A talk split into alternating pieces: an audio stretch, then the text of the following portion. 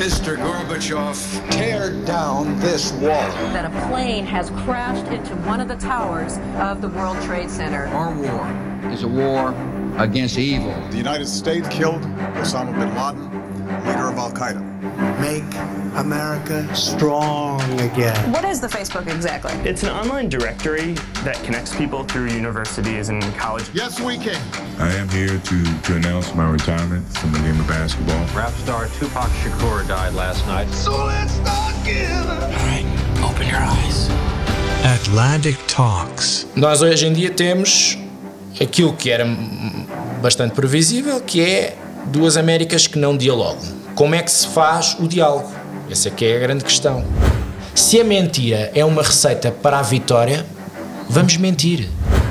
Prefiro ter uh, ciclos de Obamas se o preço a pagar for um, um mini ciclo de Trump. Se isto tudo for pegado por um grande profissional da política e não um entertainer de reality shows, é muito perigoso. Daqui a uns anos não há dúvidas de que 2020 será recordado como o ano da pandemia que fez parar o mundo. Mas também será recordado como o ano da eleição que colocou questões existenciais aos Estados Unidos da América. Sim, já podemos hoje dizer que as eleições presidenciais de 3 de novembro são um marco na história do país, qualquer que seja o caminho que essa história leve no futuro. O resultado eleitoral é a fotografia crua, sem filtros, a preto e branco e em alto contraste da divisão, da tribalização e das ameaças que pairam sobre a mais influente democracia do mundo. Mas se olharmos com atenção, também lá estão as oportunidades e as hipóteses de saída deste beco em que os americanos se viram metidos.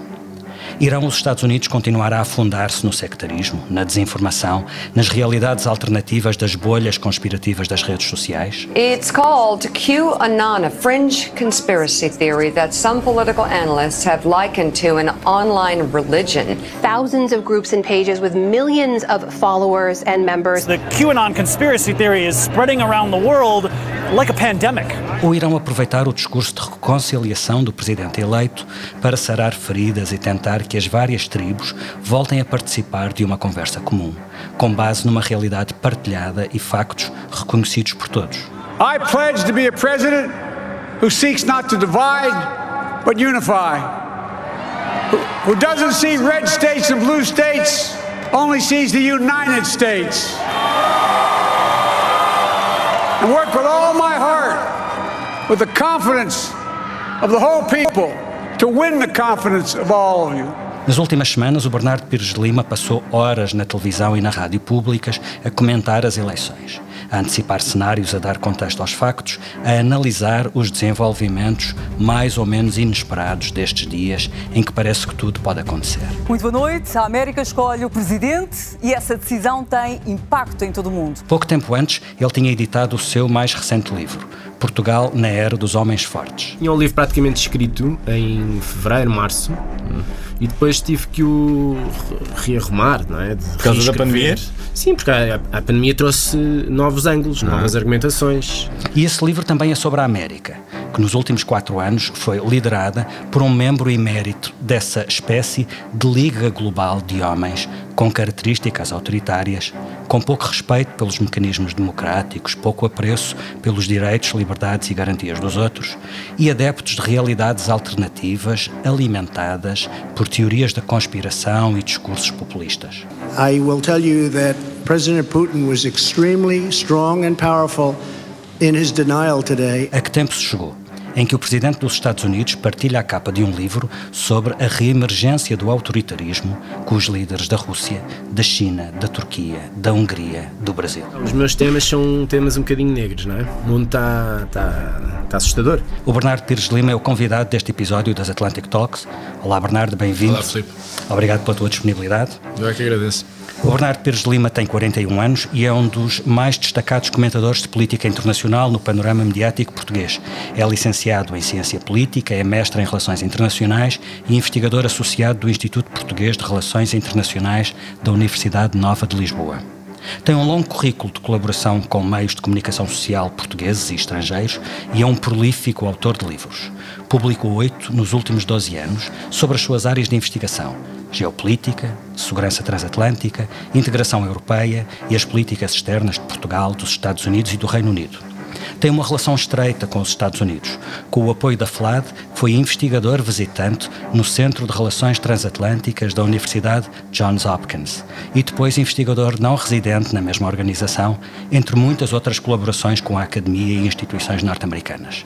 Nas duas anteriores eleições presidenciais estava lá, a testemunhar in loco a segunda vitória de Obama e o único triunfo de Trump. Bernardo. Vamos começar por falar do atual momento americano, não tanto sobre os incidentes e as incidências eleitorais, mas sobre o lugar onde estas eleições deixaram o país e o retrato que nos mostram, como chegámos aqui e o que poderá uh, vir a seguir. A primeira conclusão que todos os analistas sublinham é a profunda divisão da sociedade americana. No momento em que estamos a gravar esta entrevista a um presidente eleito, mas o presidente em funções ainda não admitiu a derrota. Portanto, temos um país com o eleitorado partido ao meio, com uma enorme agressividade entre ambas as partes, com os dois grandes partidos entrincheirados e com os órgãos de poder executivo e legislativo em risco de ficar paralisados. Isto parece um país ingovernável. É, quer dizer, é o corolário de, um, de uma passagem do tempo que cristalizou duas Américas incompatibilizadas, culturalmente incomunicáveis, eh, e portanto é anterior a Trump, mas acelerado pelas suas narrativas, pelos seus posicionamentos, pela, pela tribalização que empregou à política. Eu não faço muita simetria entre o, o, o que é a disposição, a predisposição, aquilo que o campo republicano, sobretudo ao nível alto político das suas lideranças, trouxeram à política americana e aquilo que os democratas trouxeram à política uh, americana.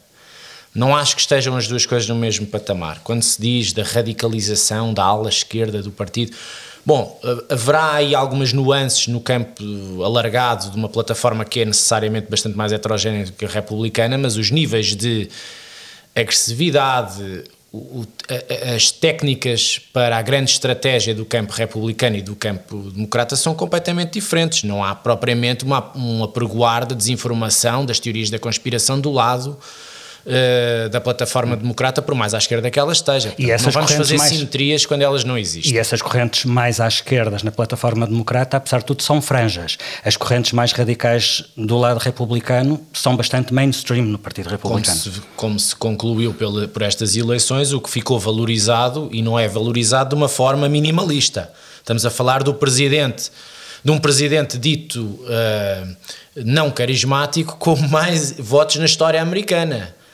Eh, esta blue wave que se falava não é eh, nos termos avassaladores de que, que as sondagens pintavam, mas não se pode dizer que tenha sido propriamente um dado menor um candidato vencer ou recuperar toda a cintura industrial dos Grandes Lagos, mais uh, estados do Sul. Não se pode dizer que seja uma vitória menor. Mas vês um cenário de ingovernabilidade ou de paralisia do sistema de governação? Do sistema a paralisia já existe. A paralisia legislativa, a falta de diálogo entre as bancadas, eh, essa cristalização cultural das duas Américas, urbana, rural, daqueles que têm instrução, eh, diplomas universitários e os que não têm, isso parece-me que já estava em consolidação nas duas plataformas e agora ficou bastante mais massificado não acho não tenho uma visão tão derrotista porque acho que a América já provou ser uh, criativa e madura suficiente para ultrapassar este tipo de clivagens. Tenho feito algum paralelismo entre a figura do Joe Biden e do Lyndon Johnson. O Lyndon Johnson é uma espécie de patinho feio das presidências, mas talvez tenha sido aquele que mais alcançou do ponto de vista da legislação social e até de, de, de saúde contra todas as, as expectativas. E era um, um, senador experiente que vinha uma, com uma administração muito carismática, não é? Do JFK, tal como o Biden veio de uma, uma, uma administração Obama muito carismática.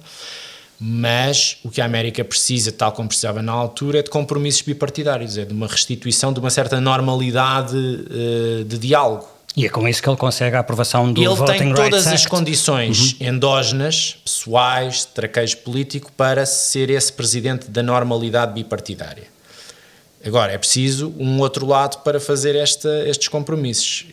A minha pergunta tem sempre mais a ver com o que é que o que é que sobra do Partido Republicano e que atores é que vão fazer essa ressurreição. Já lá e depois, vamos. qual é a agenda comum possível? Antes disso, eh, e tem a ver com a questão da, da agenda comum, que país é este que elege duas vezes Barack Obama, depois elege alguém como Donald Trump e a seguir dá a vitória a Joe Biden, o antigo número 2 de Obama? Como é que se explica esta oscilação entre moderados e um extremista? Tem a ver com as plataformas e o que elas representam, porque a plataforma Obama também tinha muito de cansaço com uma administração um bocado maldita, que tinha uma crise financeira brutal, a maior desde a Grande Depressão, hoje tens a maior desde a Grande Depressão, portanto a outra já é uma nota de rodapé, tinhas uma fadiga eh, de guerras muitíssimo relevante, mesmo que, ele, que o Obama não tenha propriamente uh, feito, de, por exemplo, da guerra do Afeganistão uma guerra maldita, foi sempre a, a sua guerra, a do Iraque é que não. Uhum. Mas, uh, mas, portanto, havia um contexto de cansaço e os, os conceitos de cansaço pedem alguma novidade. E o Obama deu essa novidade, mas deu uma, uma novidade eloquente, com uma narrativa aspiracional, eh, novos, novos eleitores, campanhas modificadas na, na, maneira de fazer, novas linguagens, uma grande popularidade e, portanto, restituiu uma dinâmica de sonho americano novamente. And I stand here today, grateful for the diversity of my heritage aware that my parents' dreams live on in my two precious daughters. I stand here knowing that my story is part of the larger American story, that I owe a debt to all of those who came before me, and that in no other country on earth is my story even possible.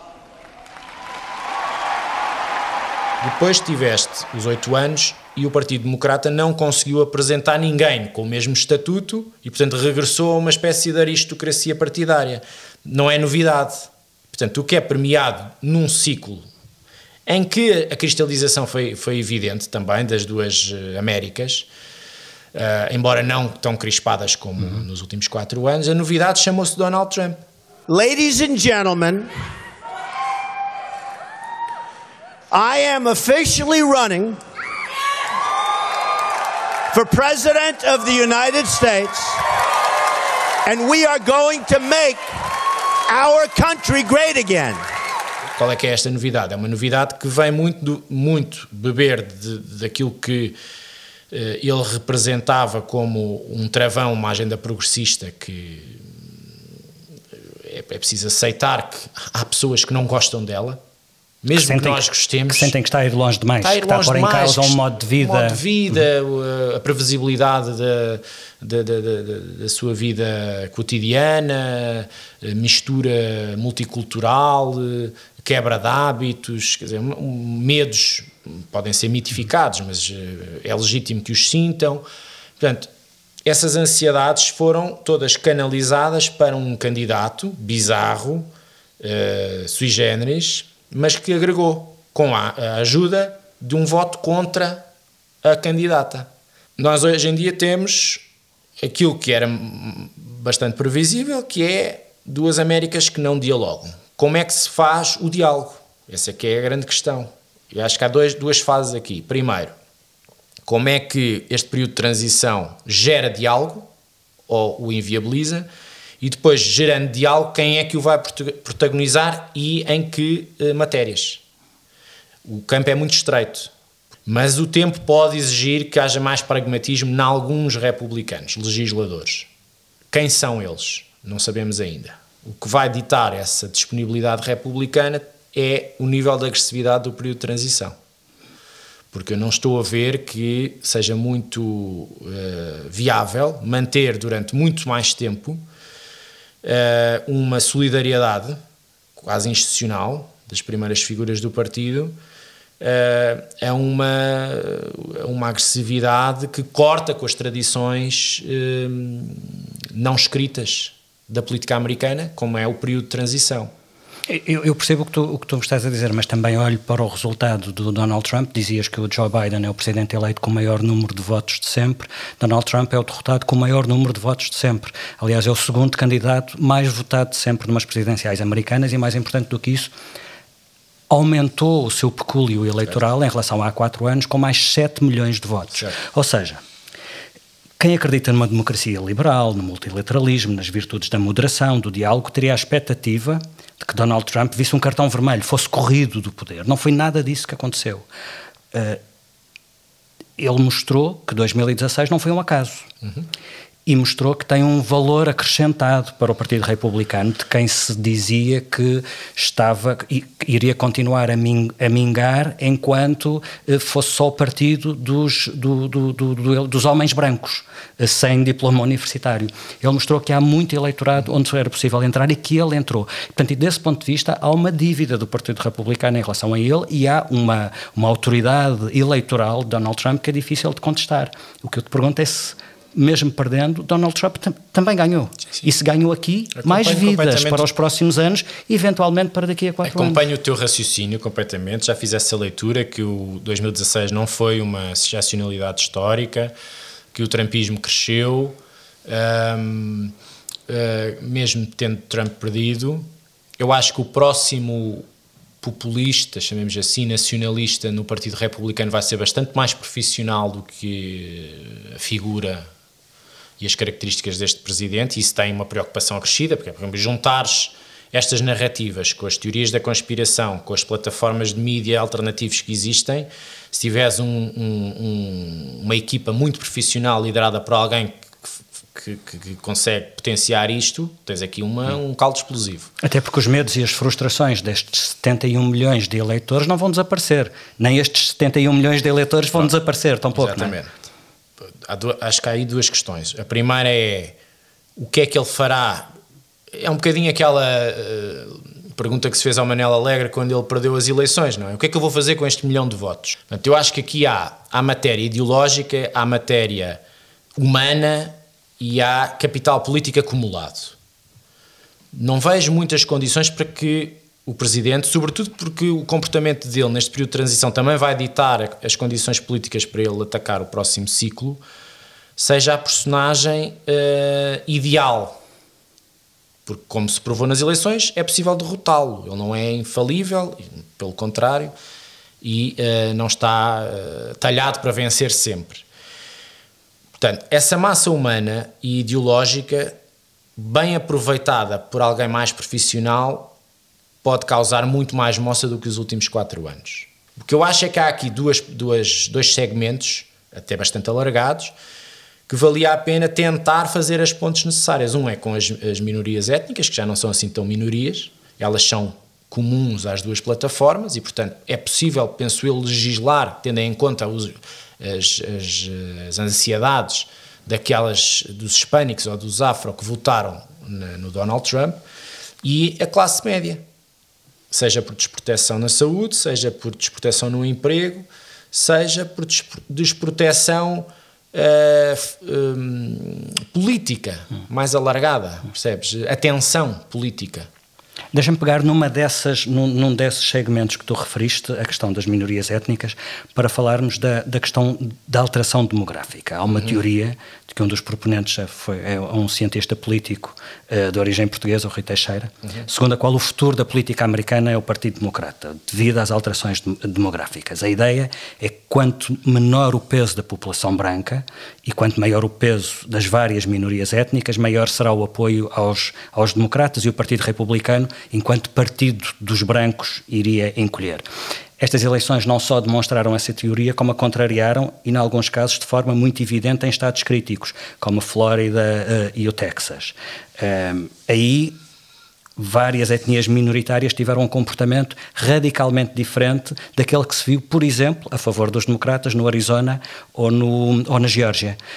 O que é que estas eleições nos dizem sobre o abalo demográfico na política americana? Eu acho que, mais uma vez, começa a ser difícil pôr todos os afro na mesma tendência, todos os hispânicos na mesma tendência. Por exemplo, o voto porto-ricano é diferente do voto cubano na Flórida. O voto primeira e segunda geração cubanos são diferentes. É, é preciso ainda estratificar isto muito mais. Eh, o voto urbano afro vota numa maneira, o suburbano, e o voto rural uh, outro. Como é que, onde é que as migrações estão a ir? Não é? Uh, as, as, as, vagas migratórias são, são cíclicas e ajudam a explicar al, algumas tendências de voto, mas não pode. Eu acho que as leituras que nós fazemos na Europa são sempre muito de considerar os Estados Unidos quase como uma realidade de costa a costa. E isso não existe.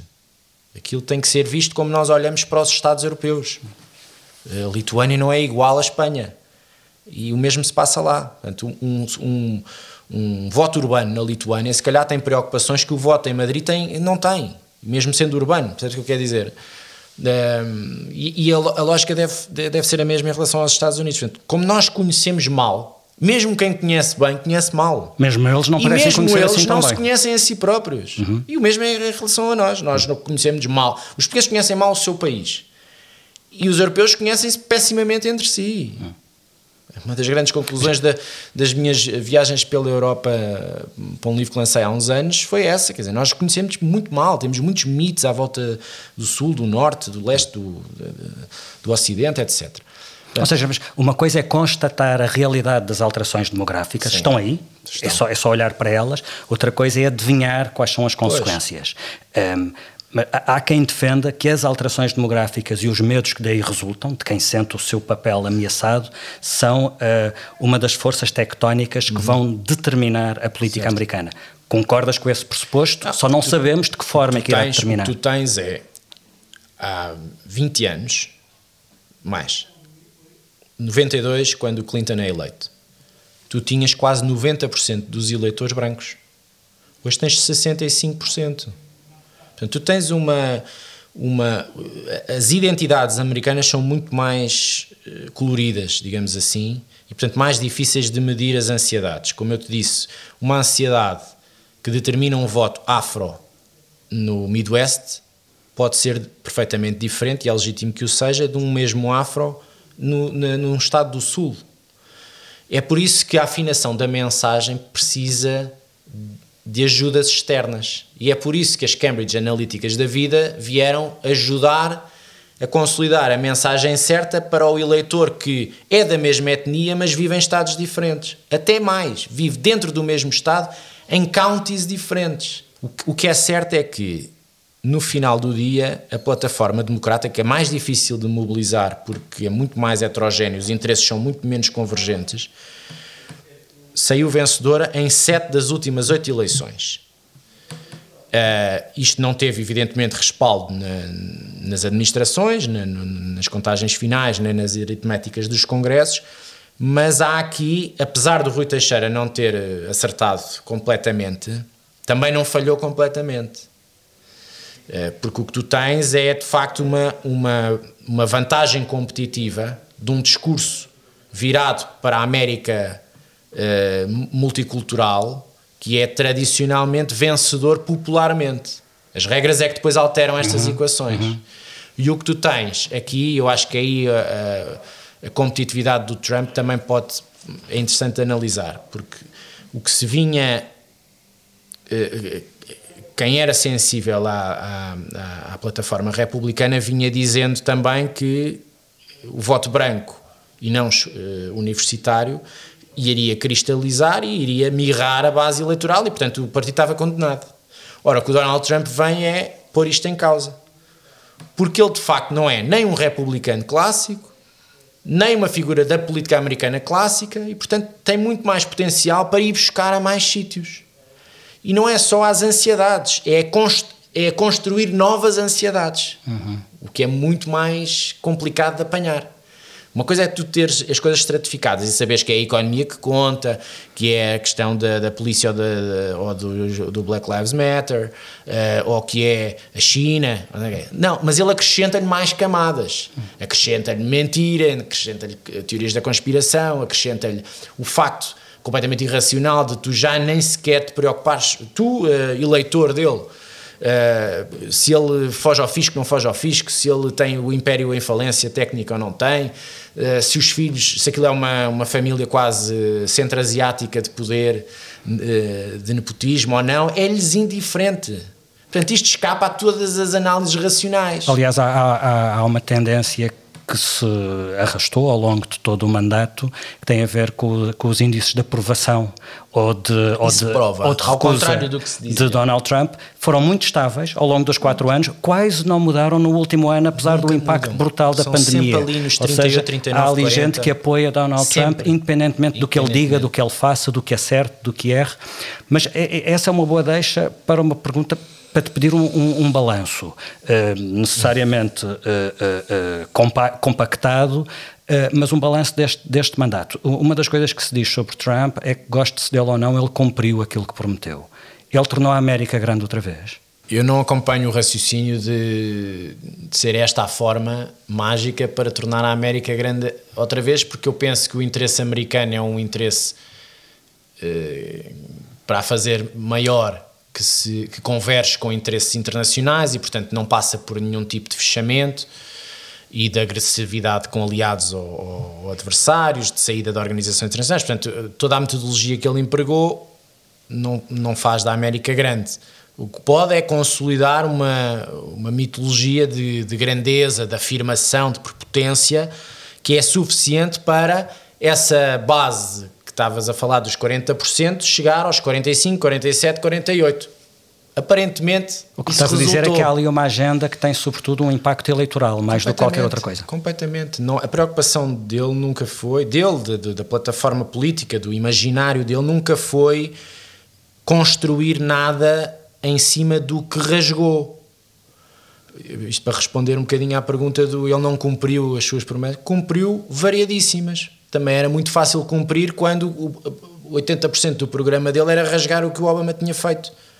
Bom, se os poderes constitucionais lhe permitem e as câmaras estão alinhadas, então sair do Acordo de Paris, vamos, eh, do Acordo do Irão, da OMS porque isto ou por aquilo, eh, da descapitalizar as Nações Unidas, sair da Unesco, eh, fazer bullying, sair do TTIP, sair do TPP, Tratado eh. Transatlântico Tra- e Transpacífico.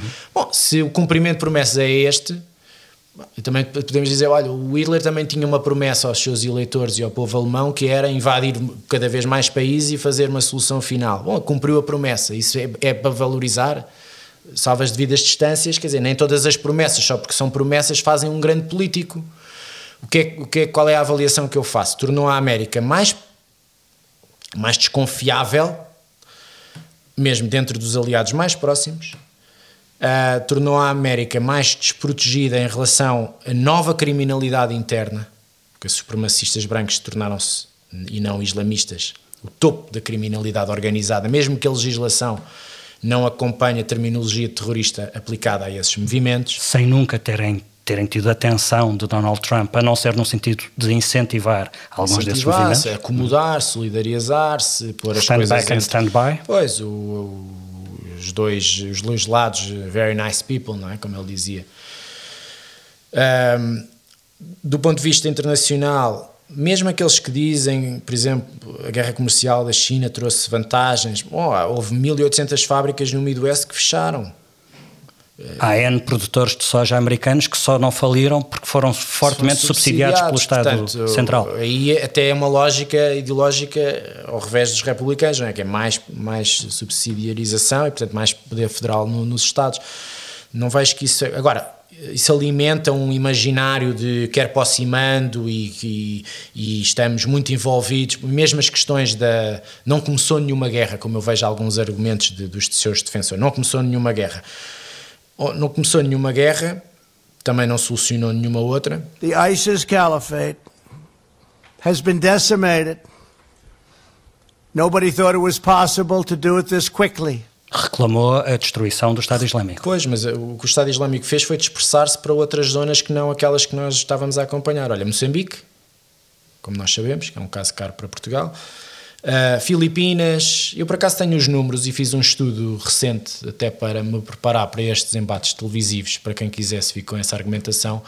O que nós vemos é uh, na Ásia Central, no Sudeste Asiático e até em África, uma dispersão de ataques e, e de mortandade que nos últimos três anos, para coincidir aqui com, a, com as eliminações sucessivas da, da, da, estrutura do Estado Islâmico ali na Síria e no Iraque, muito concentradas, Uh, chegou quase até aos mil mortos, Sri Lanka, etc. Só que como não, é mais disperso não, é menos notável. É mais disperso, menos nós notório. não estamos propriamente a abrir telejornais com o Sri Lanka, mas hum. se fosse em Paris, continuasse a ser nas proximidades, tínhamos outra... Mas ainda nesses triunfos militares... E mesmo internamente nos Estados Unidos, como eu te disse, há uma, uma foi alimentado, e aí não é culpa do Donald Trump, foi alimentado que a criminalidade, o terrorismo islâmico era uma ameaça interna e o que nós vimos pelos relatórios federais é que o crescimento não tem nada a ver com o Estado Islâmico, mas tem a ver com os supremacistas brancos. All right, so there you, you saw the, uh, the white supremacists, uh, they were shouting, you will not replace us, Jews will not replace us,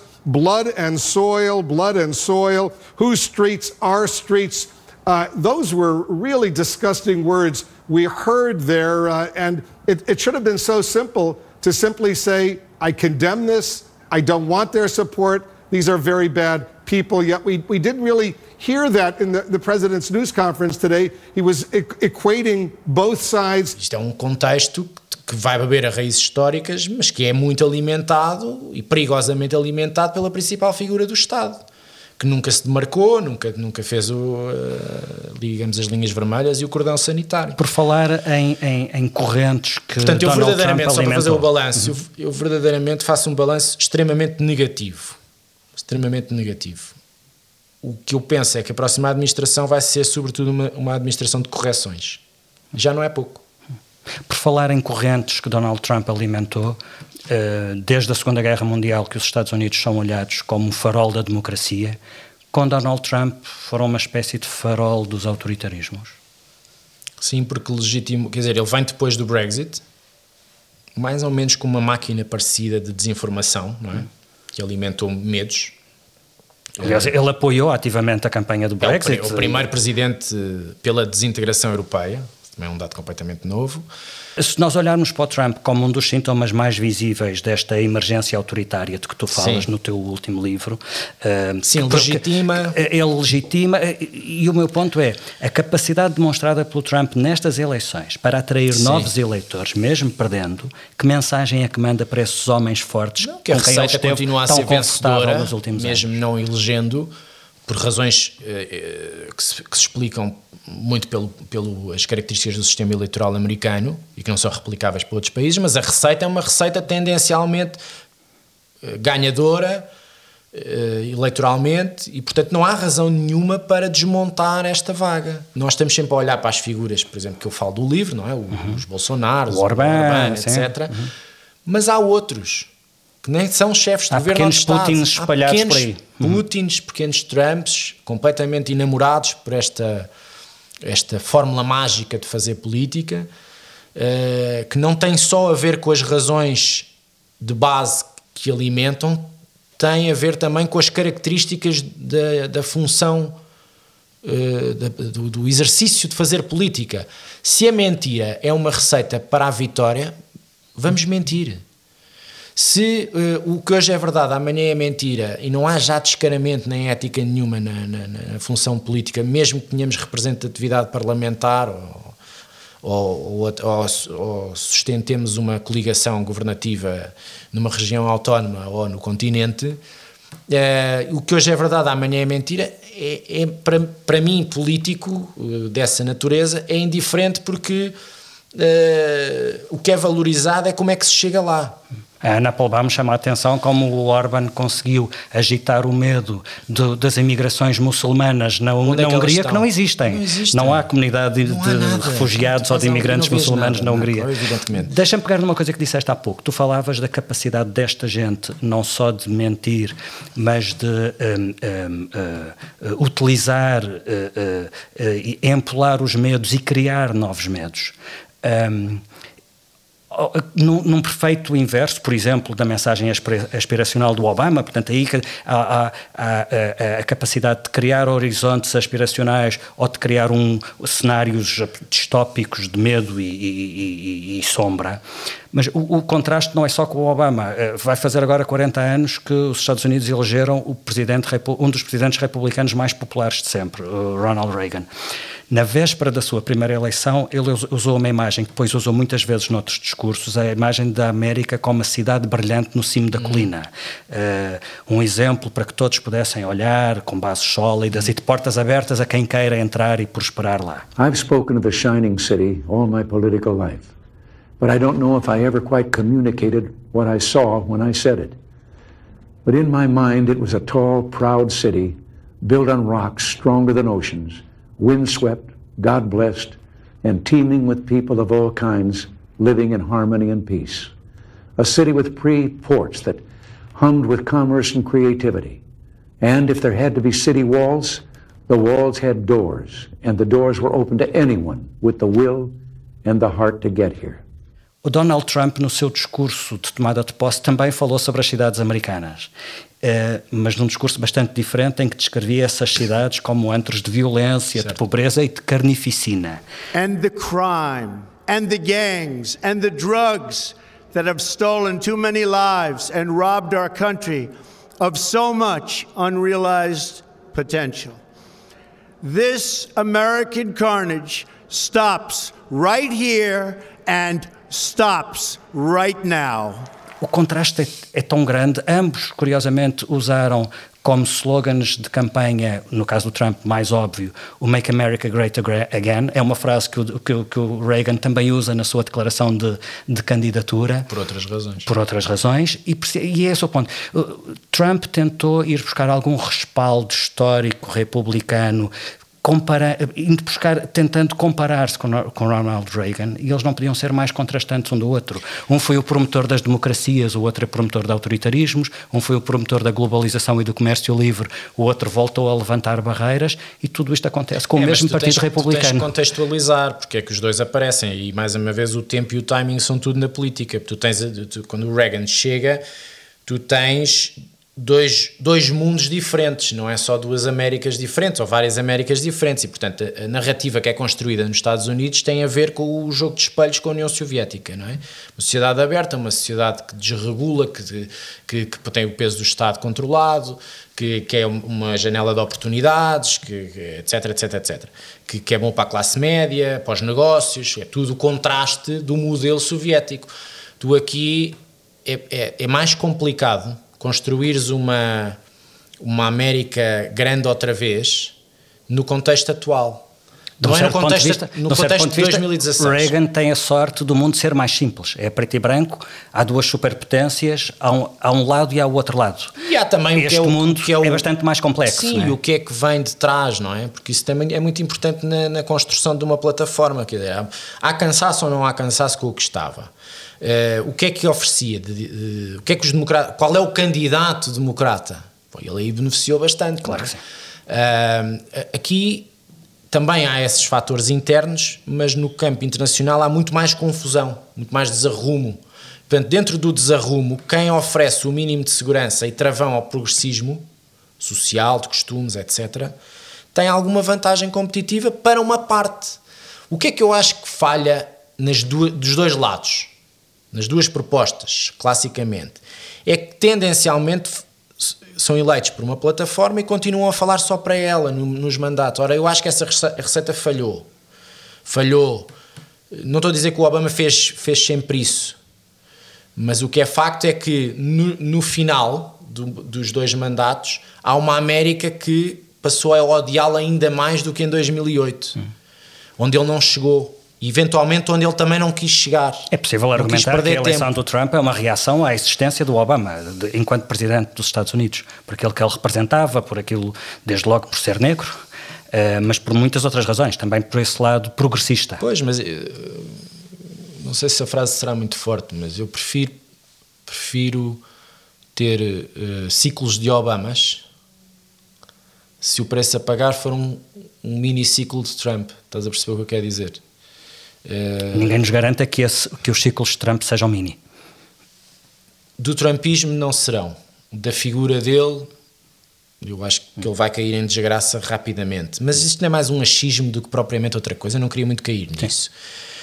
O que, é que eu, o que é que me parece que também, eh, para além desses contextos diferentes Reagan, há coisas que são de, de, de, do imaginário republicano clássico aqui, por exemplo, a parte fiscal ou a parte da desregulação. Só mesmo isso Só mesmo isso. A crença já, na trickle-down eco economy não, e a pois, desregulação. Mas, é a desregulação, até Bill Clinton acreditou na, muito, acreditava muito, na, muito, na, desregulação, como bastante, sabemos. É verdade.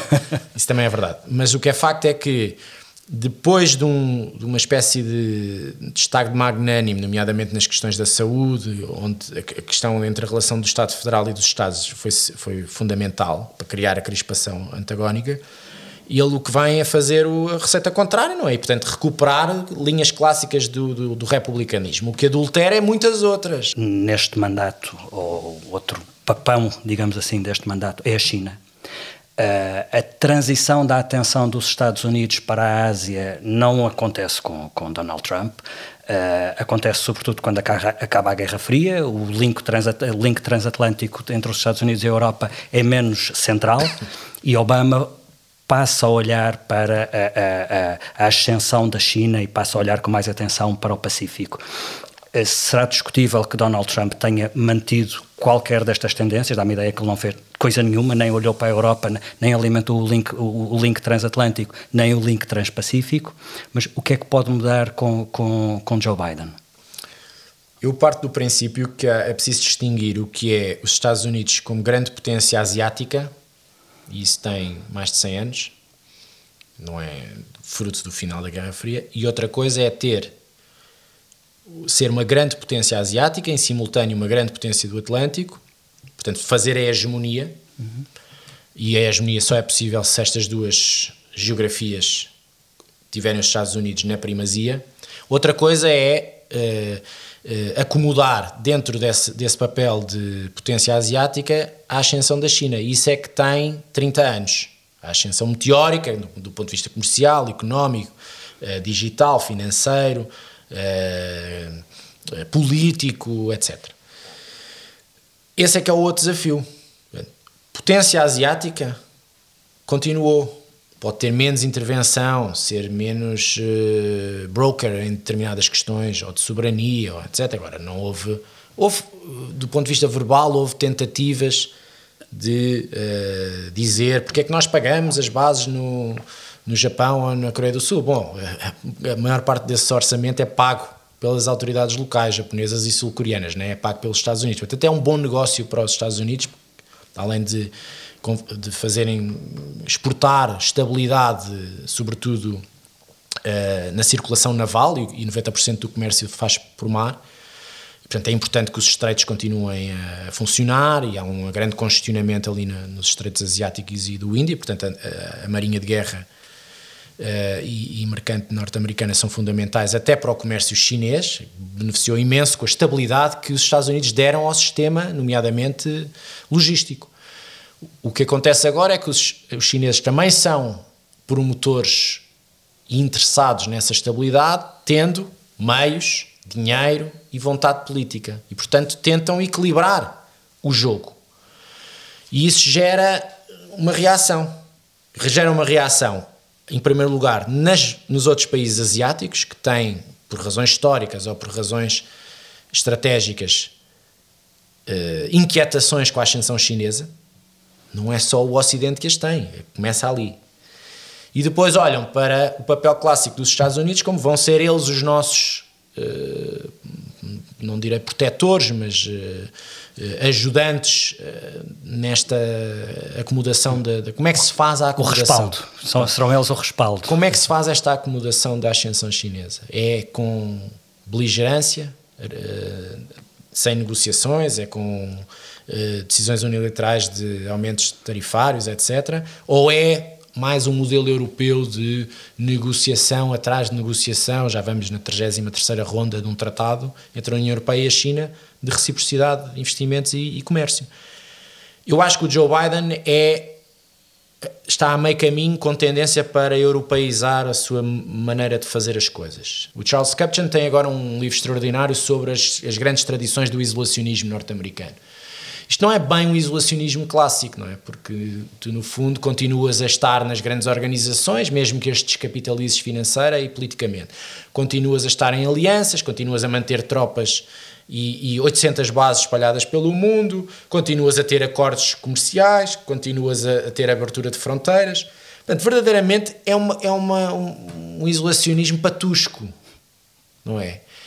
A Trump, o que eu digo é, se isto tudo for pegado por um grande profissional da política e não um entertainer de reality shows, é muito perigoso. Portanto, o que nós temos é que perceber como é que se parte esta plataforma em crescimento do trumpismo, como é que se vai fazer as pontes para diminuir o seu impacto, como é que se legisla mais eficazmente, como é que se desanuvia o ambiente de polarização e como é que se é ou não uh, refém das tradições internacionalistas da América. Ou seja, correções diplomáticas, desanuviamento, isso tudo, um modus operandi com a China mais construtivo. Mas, mais uma vez, tal como no debate interno, é, é preciso também uma outra parte para dançar o tango.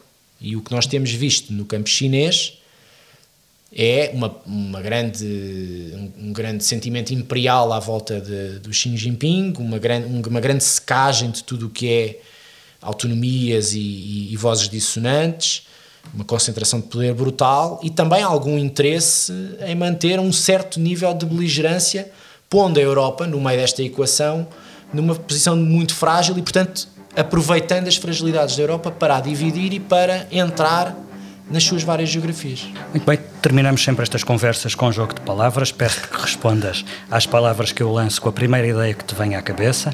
America First. Nacionalismo. Hamilton. Pai fundador, tio fundador, padrinho fundador. Wilson. Uh, internacionalismo liberal. Twitter. Confusão. Fox News. Sectarismo. Atlântico. Uh, potencial. Chegamos ao fim. Obrigado, Bernardo, pela tua disponibilidade para esta entrevista. Obrigado, Filipe. Atlantic Talks é um podcast da FLAD, Fundação Luso-Americana para o Desenvolvimento. A produção áudio é do Paulo Castanheiro. Eu sou o Filipe Santos Costa. Voltamos na próxima semana e nessa conversa vamos falar, por exemplo, disto. Nós muitas vezes falamos da dupla vitimização, que acontece exatamente quando a queixa é feita, quando o assédio é denunciado e o sistema não responde de forma cabal a essas mulheres. Portanto, este Me Too libertou uma série de, de, de mulheres que se sentiam envergonhadas, que se sentiam um, postas de lado ou sentiam que o sistema não lhes ia dar uma resposta e sentiram que tinham ali um movimento ao qual uh, se juntar. Não eram umas, não eram uma, eram muitas. Até lá.